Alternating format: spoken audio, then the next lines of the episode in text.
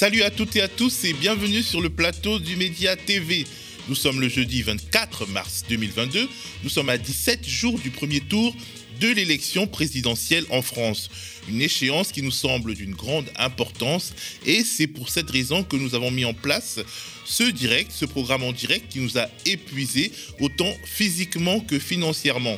Nous le disons régulièrement mais encore plus fortement depuis un certain temps.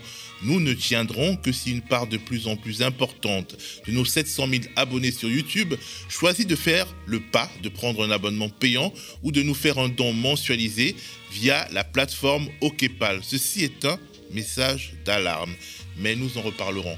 Nous sommes le jeudi 24 mars 2022, il est 7h36, la contre-matinale du média épisode 115, c'est parti.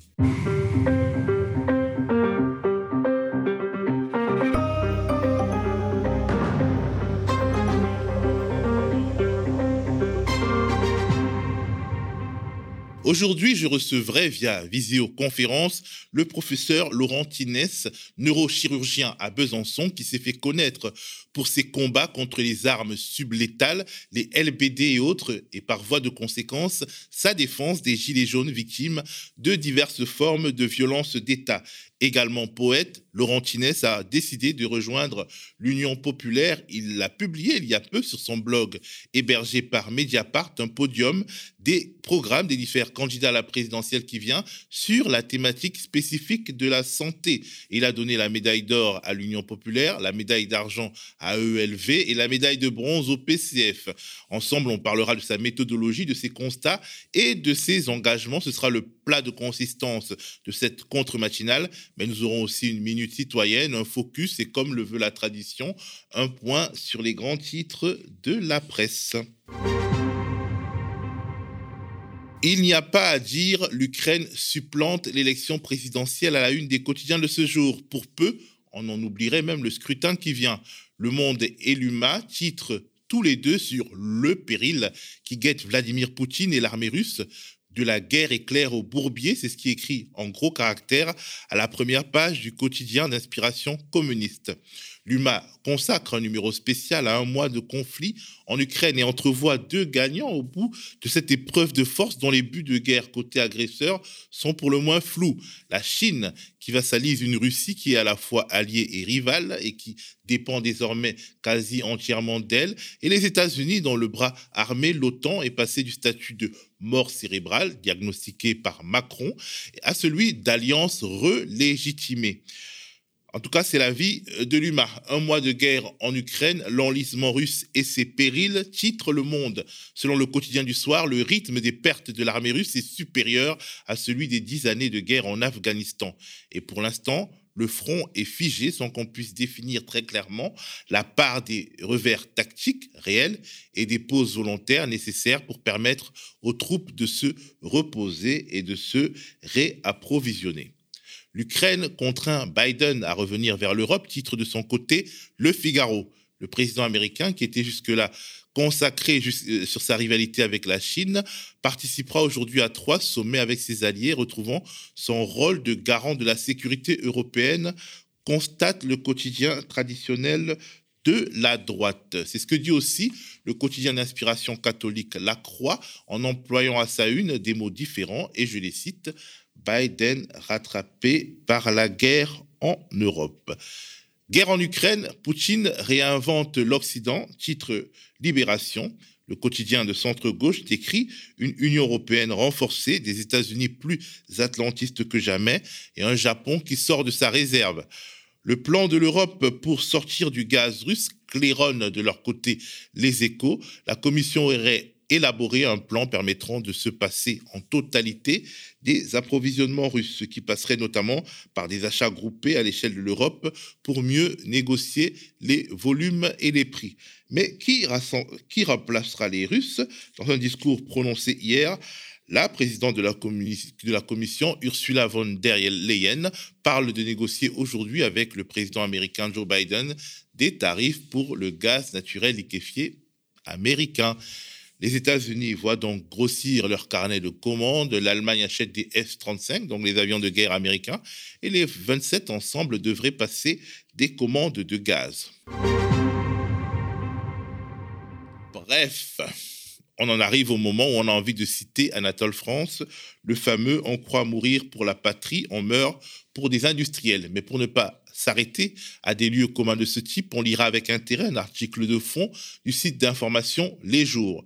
Le pacifisme, un océan de dissension, c'est le titre de ce papier. Les jours évoquent un dilemme qui déchire déjà une partie des militants de gauche en France. Livrer des armes aux Ukrainiens ou pas, les jours constatent que l'attaque russe a réveillé une doctrine aussi vieille que la guerre, le pacifisme, un pacifisme dont les jours brossent l'histoire, du moins l'histoire récente depuis le 19e, 20e siècle. Le pacifisme n'est jamais systématique en plus, pas toujours de gauche, et jamais dénué de considérations qui relèvent du jugement porté sur l'enjeu de la guerre et les belligérants. Pour se détendre un peu et oublier les bruits de bottes, Quoi de mieux que cet article de Mediapart qui nous raconte l'énième retour au premier plan du prédécesseur d'Emmanuel Macron? Le retour de Hollande, symptôme de la déroute des socialistes. C'est le titre de cet article. Si François Hollande semble voler au secours d'Anne Hidalgo, il joue, comme d'autres, le coup d'après. Au point de s'y voir déjà en 2027, ne rions pas. Ne rions surtout pas. Les objectifs de la Hollandie, de la Hollandie qui a repris en main une campagne Hidalgo, euh, il est vrai désertée, sont clairs. Ils veulent éviter l'explosion du parti qui serait condamné à choisir entre Mélenchon et Macron au second tour, ce qui équivaudrait à précipiter de déchirantes clarifications. Il s'agit aussi, et je cite Mediapart, d'empêcher que la recomposition de la gauche d'après le second tour ne se fasse autour de la France insoumise, au cas où son champion obtienne malgré tout un score élevé. En gros, le raisonnement du PS le mène à être l'allié objectif, même s'il est circonstanciel, de Marine Le Pen. Bref, Avez-vous regardé le JT de M6 hier? Emmanuel Macron en était l'invité. Il a évoqué les fameuses 15 à 20 heures d'activité hebdomadaire qu'il imposerait en cas de réélection en contrepartie du RSA. Et on s'est rendu compte que le projet, évoqué d'abord par Valérie Pécresse, on ne saura jamais si Macron le lui a vraiment piqué, eh ben, ce projet est manifestement peu pensé en amont. Pourquoi je le dis? Parce que dès que le journaliste Xavier Demoulin pose au président sortant une simple question de bon sens, ben, on peut dire que ces derniers, ils rament. Les personnes qui sont bénéficiaires du RSA, il faut mieux les accompagner. Et donc, j'assume de dire, il y a une part des bénéficiaires du RSA. C'est un travail ou c'est une formation? C'est une activité d'insertion et ou de formation. Si c'est un travail, c'est rémunéré au moins au SMIC. C'est pas 6 euros de l'heure. Non, euh, je ne suis pas pour l'esclavagisme. Je ne suis pas pour l'esclavagisme. Ah, monsieur le président, si vous devez vous en défendre, c'est que vous sentez bien que ça ne va pas de soi. C'est vrai que votre Premier ministre a parlé de travaux d'intérêt général pour les chômeurs. Or, les travaux d'intérêt général sont en réalité des peines alternatives à la privation de liberté qui visent à punir certaines infractions. C'est vrai aussi que les possibilités de formation ne sont pas infinies. Pour les chômeurs de longue durée, on peut imaginer que vous pensiez surtout à des petits boulots mal payés et ponctuels qui serait question de contraindre les demandeurs d'emploi à faire sous peine de perdre leur RSA. Vous n'êtes pas pour l'esclavagisme, mais on a du mal à comprendre la passion du travail forcé qui traverse une partie de la classe politique française. C'est désormais le moment de la minute citoyenne. Florence Delry, illustratrice scientifique, militante antispéciste, nous a laissé un message. On l'écoute. Bonjour à tous les auditeurs et toutes les auditrices de la contre-matinale. Je voudrais parler aujourd'hui de deux sujets brûlants, écologisme et antispécisme. Mais commençons par une remise en contexte. Le 20 février dernier, j'ai participé à Paris à une table ronde organisée par les jeunes écologistes d'Île-de-France et l'association Campus Animaliste. En compagnie d'Orlando H. Benta, qui anime la chaîne YouTube Réplique éthique, nous avons discuté des points de divergence et de convergence entre, d'une part, les préoccupations environnementales, notamment climatiques, et d'autre part, les préoccupations éthiques concernant celles et ceux qui souffrent de la dégradation de leur environnement. La question soulevée par ces échanges, c'était notamment pourquoi sommes-nous écolos? Ou plutôt, pour qui?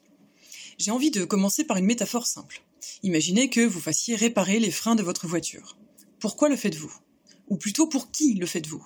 Est-ce que vous le faites option 1 pour faire plaisir à votre voiture, pour la rendre heureuse et épanouie avec ses freins tout neufs? Ou alors est-ce que vous le faites option 2 pour éviter les accidents et donc pour éviter des souffrances aux personnes qui vont utiliser cette voiture ainsi qu'aux autres usagers et usagères de la route? Bien, euh, je veux bien prendre le pari que vous le faites pour l'option 2, c'est-à-dire pour éviter des souffrances que vous pourriez vous-même ressentir en cas d'accident ou que vous pourriez causer à d'autres. C'est ce que je fais moi. Je reconnais que ma voiture ne tire aucune satisfaction du fait d'être bien entretenue. En revanche, je sais que les personnes qui montent dans cette voiture en tirent un bénéfice. Si j'utilise cette métaphore, c'est parce que cette même question mérite à mon sens d'être posée lorsqu'on parle d'écologisme, notamment de climat. Sur Terre, il existe des entités capables de ressentir des émotions, de la souffrance, du plaisir. On dit de ces entités qu'elles sont sentientes, c'est-à-dire qu'elles peuvent ressentir subjectivement des expériences positives ou négatives. Elles peuvent faire l'expérience de la joie, de la frustration, de la douleur, du plaisir. Elles ont une volonté propre et vivent leur vie à la première personne. Ces entités sentientes, ce sont les humains bien sûr, mais aussi d'autres animaux tous les autres mammifères, les poissons, les céphalopodes, les oiseaux et tant d'autres. Notre planète, en revanche, n'est pas sentiente. Elle n'a pas de conscience, ne ressent rien, n'éprouve ni plaisir ni souffrance. Elle est l'habitat des êtres sentients, elle est la voiture de ma métaphore. C'est ça l'idée d'écologisme sentio-centré, mettre de côté l'idée qu'on lutterait pour la planète et dire enfin qu'on lutte pour le cerf qui tente de fuir le feu de forêt, pour le chien qui se fait emporter par l'inondation, pour le poisson qui agonise à cause de la sécheresse, pour les milliards d'humains et de non-humains qui souffrent et souffriront du dérèglement climatique. C'est aussi dire qu'en matière de crise climatique, l'anthropocentrisme, comme toute idéologie qui place arbitrairement une catégorie d'individus dans une position de domination vis-à-vis des autres, fait partie du problème cette question est terriblement absente du débat public. Et quand on y pense, c'est un problème majeur, parce que ce dont on parle, c'est de l'existence de milliards d'individus qu'il est urgent de prendre en compte. Et voilà donc pourquoi promouvoir un écologisme sentiocentré plutôt qu'un écologisme anthropocentré. Pour sortir des schémas de domination et prendre en compte, enfin, toutes les populations les plus vulnérables au-delà des critères de discrimination arbitraire. Si vous êtes sociétaire, donateur, Ulule ou contributeur au KEPAL, vous pouvez, comme euh, euh, l'auditrice que nous venons d'écouter, nous alerter sur les sujets qui vous tiennent à cœur ou réagir à l'actualité évoquée dans notre contre matinal en appelant le numéro qui s'affiche à l'écran 01 48 37 33 20. Et si vous ne l'êtes pas, ça fait encore une raison de le devenir. Souvenons-nous l'affaire du Mediator, un des plus gros scandales sanitaires de l'histoire contemporaine en France. C'est l'histoire d'un médicament qui continue à être distribué et prescrit jusqu'en 2010 alors que les risques associés à son administration étaient connus depuis au moins 1997.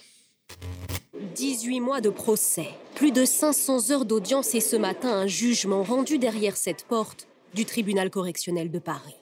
Les laboratoires Servier viennent d'être reconnus coupables de tromperie aggravée et d'homicide des blessures involontaires. À son domicile, cette victime découvre le jugement. Pendant 15 ans, il a pris du Mediator pour soigner son diabète. Il a même été victime d'une crise cardiaque. Plus de 6500 parties civiles étaient représentées à ce procès. Le Mediator, un médicament désormais officiellement associé à un scandale sanitaire des pilules qui auraient fait jusqu'à 2100 morts en France. Les laboratoires Servier ont commercialisé le médicament pendant plus de 30 ans, un antidiabétique davantage prescrit comme un coupe-fin. Après cette terrible affaire, on a naturellement tendance à penser que les responsables du laboratoire Servier ont dissous leur activité ou alors se sont tenus à carreau pour éviter que le grand public se souvienne de leur turpitude. Mais en réalité, non. Les dirigeants du laboratoire Servier font même partie des grands bénéficiaires de l'opération de distribution d'argent public à des puissants intérêts privés que l'exécutif Macron a dénommé Plan France Relance. Un plan qui vise, nous explique-t-on, à réindustrialiser le pays. Ce qui a bien entendu ulcéré Irène Frachon, la pneumologue et lanceuse d'alerte qui avait révélé à l'époque le scandale du Mediator. Elle était la semaine dernière sur le plateau de RMC c'est totalement ahurissant de voir que l'État continue de manière euh, euh, totalement non éthique, sans aucune morale, à soutenir une industrie pharmaceutique délinquante. Est-ce que vous imaginez, vous vous souvenez qu'on avait parlé de la défiance des Français à l'égard de l'industrie pharmaceutique, à l'égard des messages gouvernementaux, par exemple, pour soutenir la vaccination?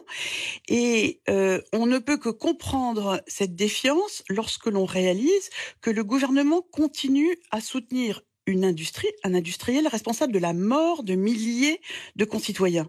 Et ce qui est pire encore, c'est qu'il faut savoir que Servier coûte extrêmement cher à l'État et que Servier actuellement attaque l'État devant la justice pour récupérer 30% des indemnisations qu'il est obligé de verser aux victimes du Mediator. Donc d'un côté, il demande cela et de l'autre, l'État va lui donner donc un certain nombre de millions. L'État finance euh, un industriel qui s'est attaqué à ses concitoyens et qui l'attaque lui-même pour récupérer euh, encore plus d'argent, qui nie sa responsabilité euh, et qui en plus actuellement d'ailleurs euh, licencie, agit et provoque des, des mouvements sociaux. Dans sa dernière édition, le Canard enchaîné va encore plus loin dans la mise en lumière de ce qui est en réalité un nouveau scandale. L'hebdomadaire révèle que la subvention de 800 000 euros accordée à Servier avait pour objectif de relocaliser la production de médicaments d'intérêt thérapeutique dans le domaine cardiovasculaire. Le problème est que deux des cinq médicaments du laboratoire Servier retenus dans le plan France Relance sont jugés par la haute autorité de santé, explique le canard, soit complètement nuls, soit dangereux pour la santé. On ne peut donc pas parler d'intérêt thérapeutique. Pourquoi l'exécutif Macron fait-il ce choix? Mystère. Les analystes pourront toujours évoquer un ancien proche d'Emmanuel Macron qui avait été son conseiller santé pendant la campagne 2017, Jean-Jacques Mourad. Et il se trouve que le cardiologue Jean-Jacques Mourad connaît bien Servier. Regardez le nombre d'interventions qu'il a réalisées pour le laboratoire. C'était entre 2013 et 2016 plus de 66 interventions, soit en moyenne une à deux interventions par mois. Avec une telle fréquence, on peut effectivement s'interroger sur son conflit d'intérêts s'il conseille Emmanuel Macron pour la santé. Jean-Jacques Mourad, présenté comme un gros lobbyiste de Servier, avait dû démissionner avant l'arrivée à l'Élysée. Plus près de nous, en 2020, l'hebdomadaire Marianne révélait que parmi les médecins chargés de conseiller le chef d'État, le chef de l'État français sur la stratégie Covid, plusieurs ont des liens financiers très forts avec les grands laboratoires. La contre-matinale du média se veut interactive. Nous vous donnons la parole à vous, nos sociaux et à tous nos donateurs, comme on le disait. Et on vous rappelle donc que pour pouvoir euh, euh, participer, euh, vous qui êtes souvent engagés dans les luttes, ben, en fait, appelez-nous et puis laissez-nous un message et on vous recontactera dans le cadre de la minute citoyenne. Je m'apprête désormais à recevoir le professeur Laurent Tinès. Laurent Tinès est neurochirurgien à Besançon. Il est aussi poète par passion. Il s'est fait connaître du grand public en s'opposant publiquement aux armes sublétales comme le LBD ou d'autres et en défendant les Gilets jaunes aux prises avec la violence d'État. Aujourd'hui, il s'engage dans le cadre de la présidentielle aux côtés de l'Union populaire. Pourquoi? Comment? C'est pour répondre à ces questions qu'il est avec nous aujourd'hui par le biais de la visio. Bonjour, professeur Tinès. Bonjour, bonjour. Merci, de vous rendre euh, disponible malgré toutes vos occupations. C'est vrai que ça n'a pas été simple cette semaine. Hein. Euh, moi, je ne suis pas un médecin de plateau télé, donc je suis sur le terrain et puis euh, j'essaye de caler entre deux toutes ces actions dont vous avez parlé. Voilà. Alors, je voudrais qu'on commence, si vous le permettez, par évoquer le bilan d'Emmanuel Macron, le président sortant, en matière de politique sanitaire et hospitalière. Bah, écoutez, euh, je pense que les Français, euh, les, gens qui nous écoutent ce matin, euh, le constatent en fait dans leur vie quotidienne. L'état de notre système de santé, il est en déshérence totale.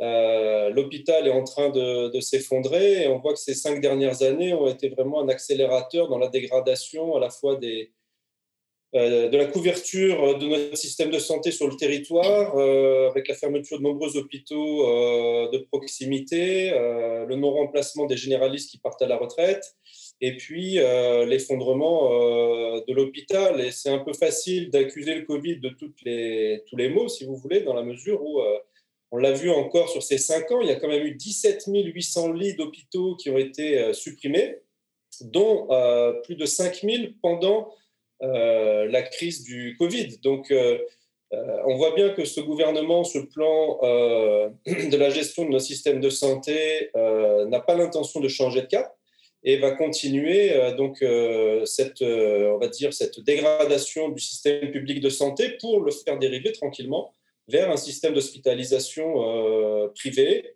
où, bien entendu, les, grands perdants seront les gens qui ont le moins de, de moyens. Voilà.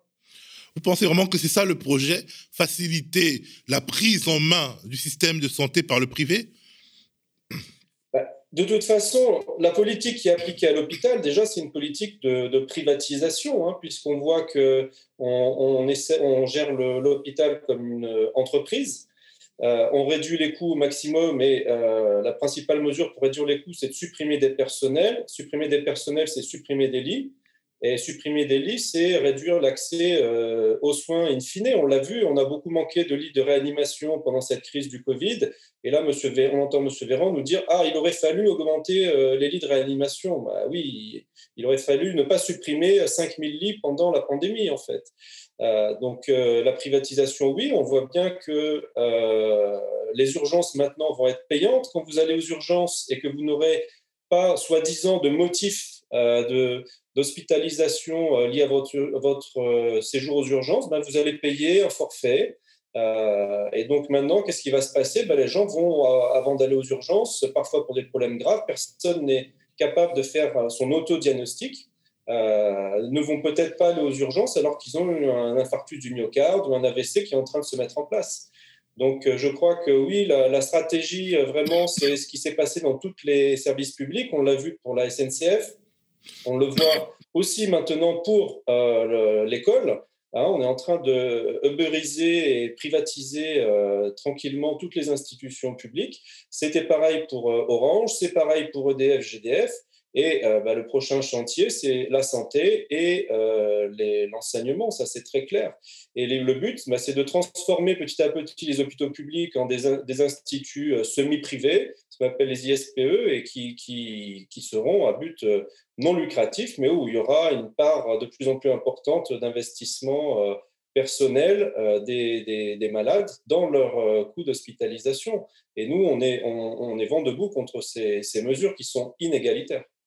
Alors vous êtes neurochirurgien, a priori vous exercez une profession qui vous met à l'abri du besoin, mais vous vous êtes engagé notamment euh, euh, contre les armes sublétales mises à disposition de la police, les LBD et autres. Pourquoi? Bah, Vous savez, moi depuis que je suis, depuis que je suis gamin, je suis contre euh, les injustices en général. et effectivement, comme vous le soulignez, moi j'ai une situation, on va dire, privilégiée par rapport à, mon statut euh, social et économique, on va dire. Mais euh, comme on le dit, moi, je ne peux pas être heureux dans un océan de malheur. Moi, je vois la situation des gens au quotidien. Euh, je vois ces gens qu'on appelle, que M. Hollande appelait les sans-dents à l'hôpital. C'est des gens qui n'ont pas les moyens d'aller se faire des frais dentaires ou des prothèses dentaires et qui vivent dans des conditions de vie très difficiles. Euh, et puis, je vois, je vois les difficultés du quotidien euh, des patients euh, à l'hôpital, les situations personnelles, familiales, professionnelles. Vous savez, nous, en neurochirurgie, on a beaucoup de patients qui ont des problèmes musculo-squelettiques, en particulier au niveau de la colonne vertébrale, tous ces travailleurs de l'industrie, les travailleurs du bâtiment et les travailleurs de la santé qui sont victimes de ces accidents professionnels. Et donc, partant de là, si vous voulez, moi, je pars du principe qu'on doit euh, aider ces gens, lutter contre ces inégalités euh, sociales, alors qu'on est dans un pays extrêmement riche. On voit aujourd'hui, 5 personnes euh, en France possèdent plus que 30% de la, de, la, population, si vous voulez, sur le plan financier. Donc, c'est plus tenable. Et donc, moi, quand j'ai vu ce mouvement des Gilets jaunes, j'ai trouvé que c'était un, formidable élan euh, social euh, qui remettait euh, du débat, qui remettait de la discussion, qui remettait des sujets très importants comme le partage des richesses, qui remettait des sujets importants comme la démocratie participative qui nous fait tant défaut ces dernières années. Et donc, c'est tout naturellement, si vous voulez, que, que moi j'ai accompagné ce mouvement qui me paraissait tout à fait juste, légitime, de gens qui sont dans des difficultés du quotidien et qui souhaitent améliorer leurs conditions de vie, pas que pour eux, mais pour tous les Français. Et donc c'est la raison pour laquelle j'ai suivi ce mouvement. Et c'est vrai que fin 2018, début 2019, quand j'ai vu cette épidémie, on peut le dire, euh, d'éborgnement dans les rues de France, puisque maintenant il y a eu plus de 35 personnes qui ont été éborgnées, plus de 400 à 500 personnes qui ont été mutilées, parce qu'il y a des gens aussi qui ont eu des crânes fracassés. Moi, j'ai vu ça sur des, manifestants qui ont reçu des tirs de LBD dans, la tête. Ces, LBD sont des armes de guerre, hein, il faut bien le dire, sont classifiées comme telles.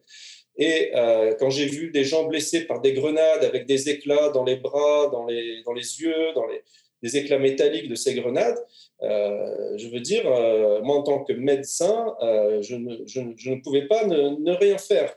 Et d'ailleurs, c'est pour ça que j'ai lancé cette pétition qui a recueilli maintenant 185 000 signatures tout de même, qui a permis de mettre sur le tapis cette problématique des armes sublétales, les LBD, les grenades, que nous devons interdire. Et nous avons été condamnés d'ailleurs par le Parlement européen et par l'Union européenne et par l'ONU pour euh, l'utilisation euh, de cet arsenal euh, de guerre que, que l'on utilise contre la population civile, en fait, en France. Alors, vous avez établi un comparatif des propositions des différents candidats à la présidentielle. Quelle a été votre méthodologie et quels sont vos résultats?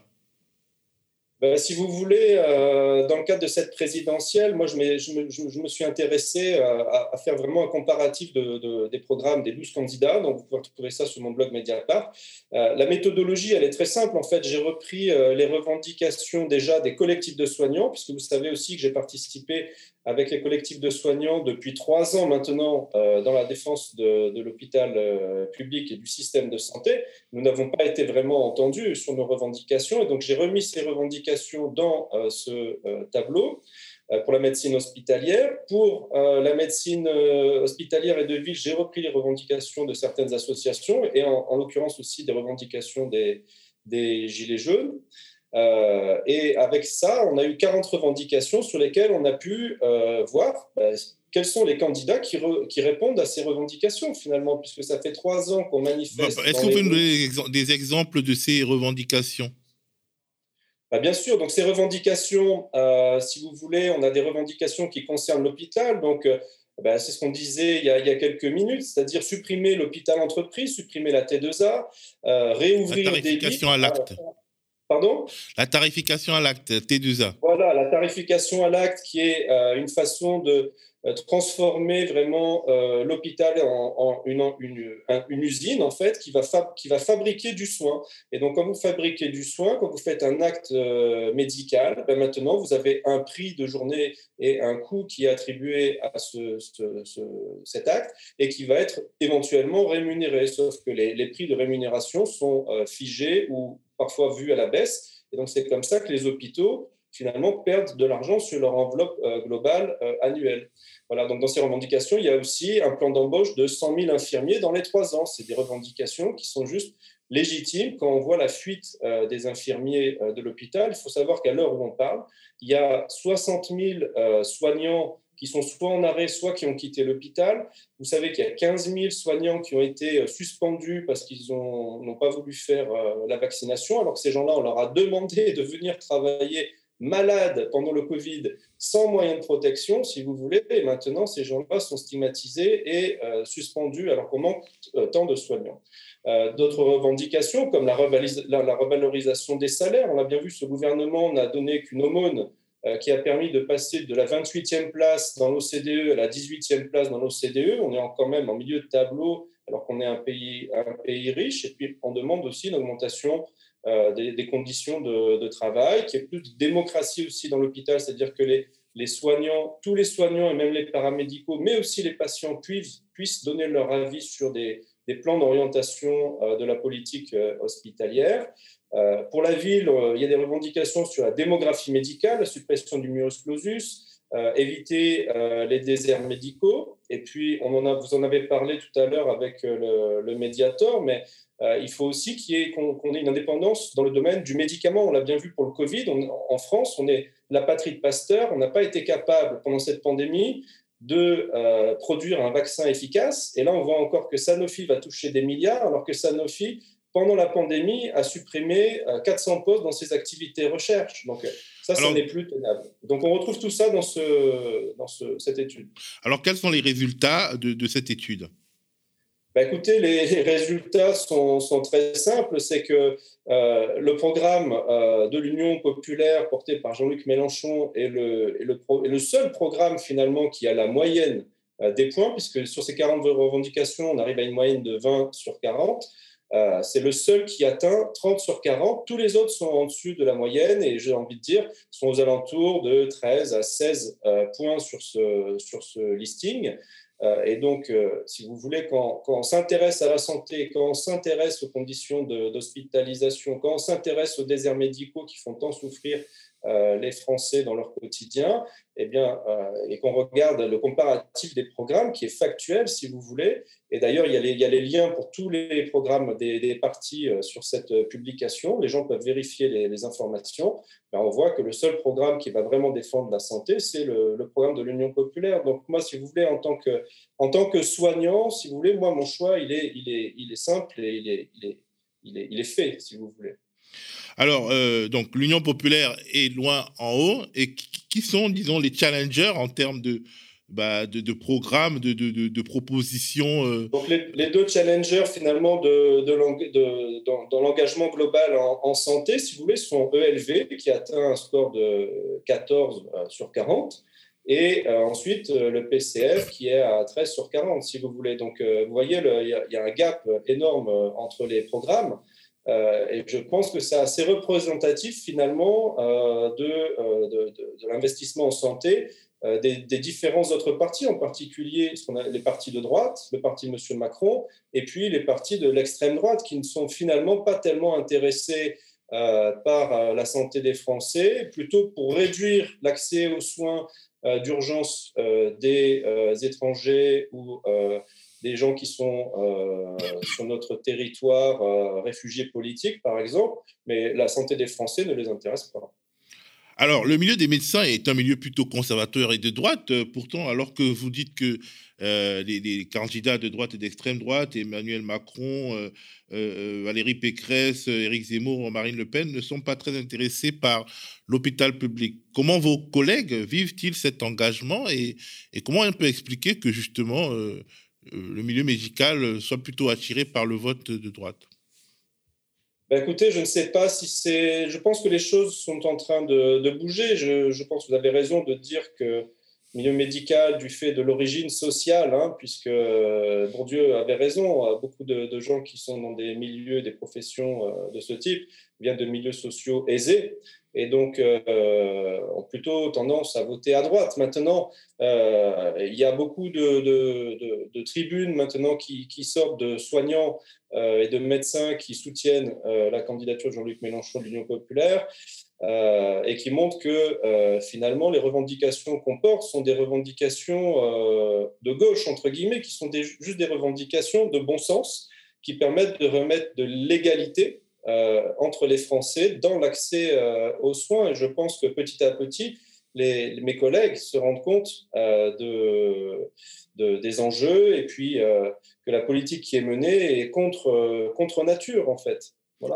Est-ce que ce mandat, le mandat d'Emmanuel Macron, de manière spécifique, a été un détonateur d'une certaine prise de conscience et, et pourquoi, si ça a été le cas? euh, une prise de conscience dans quel domaine? Bah, Une prise de conscience des médecins, en fait, de, de, ce que, bon voilà, euh, leur, inclinaison, leur inclinaison naturelle était euh, finalement contredite par une sorte d'accélération néolibérale à laquelle on assiste. Oui, on le voit au quotidien. Moi, je, moi, je peux vous dire que dans, dans, dans notre hôpital, et encore, on n'est pas un des hôpitaux les moins bien lotis de France, mais euh, on est encore euh, à supprimer euh, des vacations opératoires parce qu'on n'a plus assez de personnel de bloc opératoire. On a des lits qui sont fermés parce qu'on a des difficultés à remplacer les personnels quand ils sont en arrêt maladie, en congé maternité, en formation, etc. donc on voit bien que notre quotidien est impacté par ces, par ces mesures libérales. On voit, nous, on sent au quotidien que les taux se resserre et les mesures qui ont été proposées par le gouvernement Macron suite aux nombreuses manifestations et euh, parce qu'ils n'ont pas eu le choix finalement, puisqu'il y a eu un tel engouement populaire autour de, ces manifestations suite au Covid, qu'ils ont dû lâcher des choses en fait. Mais on voit bien que ces, mesurettes qui ont été euh, proposées ne sont pas euh, en l'état actuel en mesure de inverser le cours des choses, qui est pour moi le plus grave, c'est la fuite des soignants de l'hôpital. Il faut savoir qu'il y a 30% des jeunes diplômés infirmiers qui abandonnent leur métier dans les cinq ans. Euh, donc, c'est vraiment qu'il y a un problème structurel et de fond dans, la qualité de, vie au travail euh, à l'hôpital, qui est dû à toutes ces dégradations en fait et ces réductions de personnel qui augmentent la charge de travail. Et on voit bien que les mesures qui ont été proposées ne sont pas à la hauteur. On nous propose 19 milliards sur 10 ans, vous vous rendez compte? Ça veut dire qu'on va avoir 1,9 euh, milliard par an pour l'hôpital, alors qu'en fait, avec l'ONDAM, c'est-à-dire l'objectif national des dépenses de santé, on nous oblige de facto à faire 1,2, 1,7 milliard d'économies annuelles euh, parce qu'on ne prend pas en compte, si vous voulez, euh, l'inflation des coûts euh, hospitaliers. Donc en fait, tout le monde se rend bien compte de ça. Je pense que les, les choses bougent. Je pense qu'il y a beaucoup de soignants qui, en comparant ces programmes, vont aussi prendre conscience que il y a des partis qui défendent un système de santé équitable et puis d'autres qui euh, défendent juste la privatisation de l'hôpital public. Avant ce direct, vous m'avez dit, et même au début de ce direct, vous avez dit que vous n'avez pas beaucoup de temps parce que vous travaillez beaucoup et que vous n'êtes pas un expert des plateaux de télé. Avec la crise sanitaire, on a beaucoup parlé médecine et santé publique sur les plateaux. Et manifestement, la tonalité générale ne vous a pas convenu. Hein. Pourquoi? La tonalité générale? Ne vous a pas convenu de la discussion euh, des plateaux de télé sur... Non, c'est pas ça. C'est que je pense qu'il euh, y a beaucoup de gens qui se sont permis de prendre des positions euh, très euh, anticipatoires sur l'évolution de cette épidémie, sur l'efficacité des mesures sanitaires, etc. Et puis, je pense que ça, ça, ça, contribue un petit peu à décrédibiliser par moment la parole scientifique et médicale. Bon, après, euh, il y a des gens qui sont très compétents euh, sur ces, sur ces sujets-là qui peuvent prendre euh, la parole. C'est vrai que c'est des sujets compliqués. On voit que c'est pas simple. Cette épidémie n'est pas simple. On voit qu'on n'en est pas encore sorti, qu'il y a une recrudescence des cas. On voit que les vaccins ont été prometteurs pour les formes graves et pour les, patients fragiles, mais que finalement, dans la durée, l'efficacité du vaccin laisse à désirer. Bon, vous voyez que c'est, on peut pas avoir des positions arrêtées comme ça, péremptoires. Euh, et euh, qui ne prennent pas en charge la globalité de la problématique. Bon. Euh, mais je pense que c'est aussi important parfois sur certains sujets. Moi, j'étais intervenu sur les, armes sublétales, que les médecins se positionnent quand, quand, il y a une atteinte vraiment à la santé publique, avec comme l'usage de ces armes.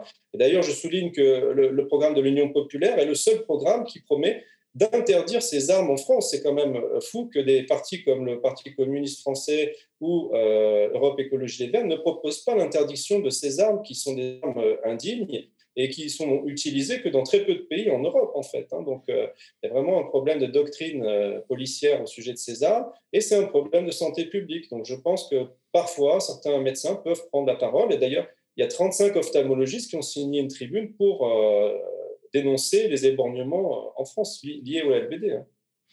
Merci Laurent Tinès. Je rappelle que vous êtes professeur euh, de médecine, neurochirurgien à Besançon, et que vous avez décidé de vous engager aux côtés de l'Union populaire après savoir comparer les propositions des différentes écuries en matière de santé publique.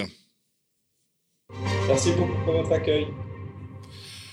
Demain, vendredi 25 mars, c'est une journée de grève à la RATP, mais c'est également la journée internationale de grève pour le climat. De grèves qui ont prévu de faire la jonction à Paris, alors que des marches pour le climat sont prévues dans tout le pays.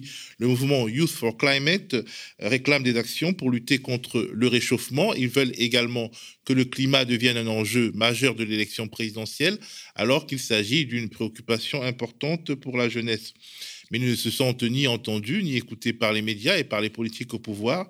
Ils appellent aussi à soutenir la grève de la RATP, rappelant l'importance des transports en commun dans la lutte contre les réchauffements climatiques.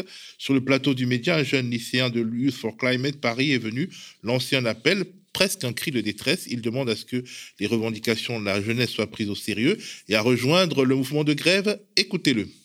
Je m'appelle Ferdi, je suis de Youth for Climate Paris. Je vais vous parler euh, aujourd'hui de la mobilisation du 25 mars pour l'écologie et la justice sociale.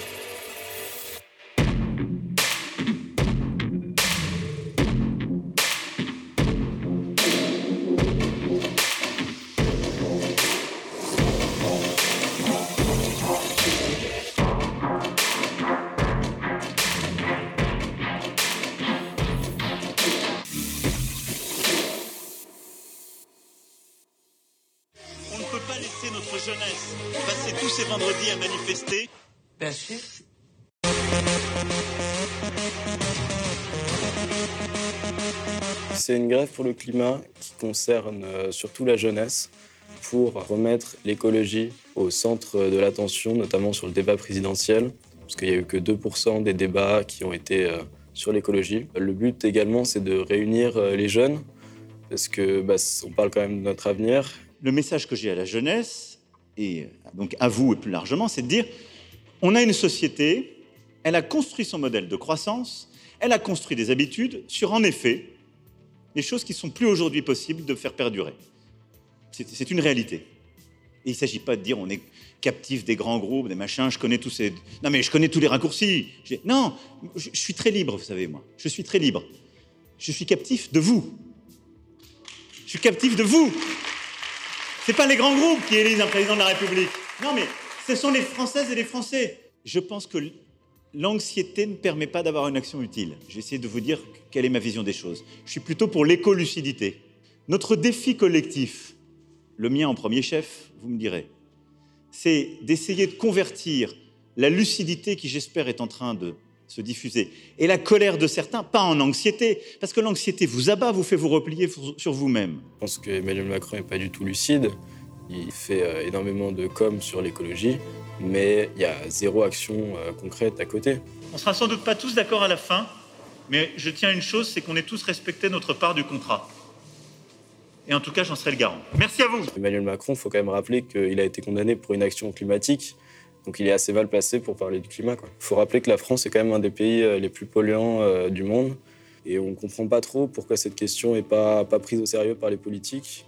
Parce que ça va causer un nombre de dégâts irréparables vraiment énorme. Il y a clairement une responsabilité des médias. Que le rapport du GIEC soit invisibilisé par les médias, ça prouve qu'ils bah, ne veulent pas en parler. Il faut savoir que Youth for Climate, c'est la branche euh, française de euh, Friday for Future. Et du coup, la, mobilisation de vendredi s'inscrit dans la lignée de ces mobilisations-là. Et effectivement, ça fait, euh, ça fait depuis 2018 qu'il y a des mobilisations. We are on school strike for the climate. On insiste sur le mot grève pour notamment faire la jonction avec euh, les syndicats et la classe ouvrière. Par exemple, euh, euh, le même jour, il y a une mobilisation de la, de la RATP. L'écologie, il faut qu'il y ait de la lutte sociale avec. L'écologie, ça va concerner notamment les classes populaires, parce que les, les, les riches, même c'est un peu caricatural, ils seront toujours à l'abri, ils pourront toujours, toujours avoir les moyens. Et c'est les classes les plus modestes qui, vont, qui vont être le plus impactées. Nos revendications, bah, déjà, c'est euh, l'application des, euh, des, mesures pour la convention, euh, de la Convention citoyenne pour le climat. C'est aussi qu'il y ait plus d'intérêt pour le rapport du GIEC, qui, est catastrophique et qui explique que chaque degré compte et qui a été très peu médiatisé. Et également, on appelle à, remettre l'écologie au centre du débat.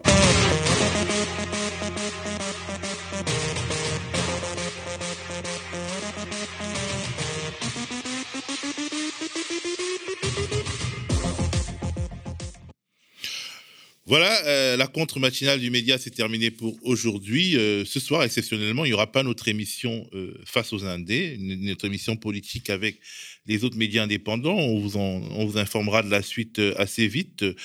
N'oubliez pas, notre survie dépend de vous, uniquement de vous. Devenez abonné sociétaire du média. Faites-nous un don, de préférence mensualisé, ponctuel si, si, si, vous pouvez aussi. Engagez-vous à nos côtés, aidez-nous à porter votre voix. À plus.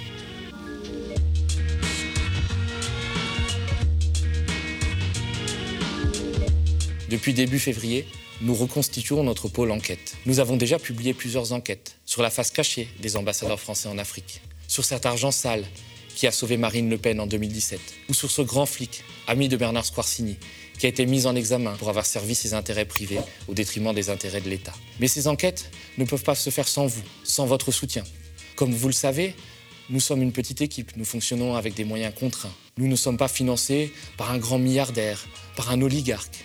Nous n'allons pas prendre des mallettes chez des dictateurs en Afrique. Nous allons, dans les prochaines semaines, publier d'autres enquêtes qui touchent des intérêts puissants et qui sont d'intérêt public. Ces enquêtes concernent aussi bien la Macronie que le Front National. Mais encore une fois, elles n'existeront pas sans vous. Les scandales que nous dévoilons touchent des intérêts puissants.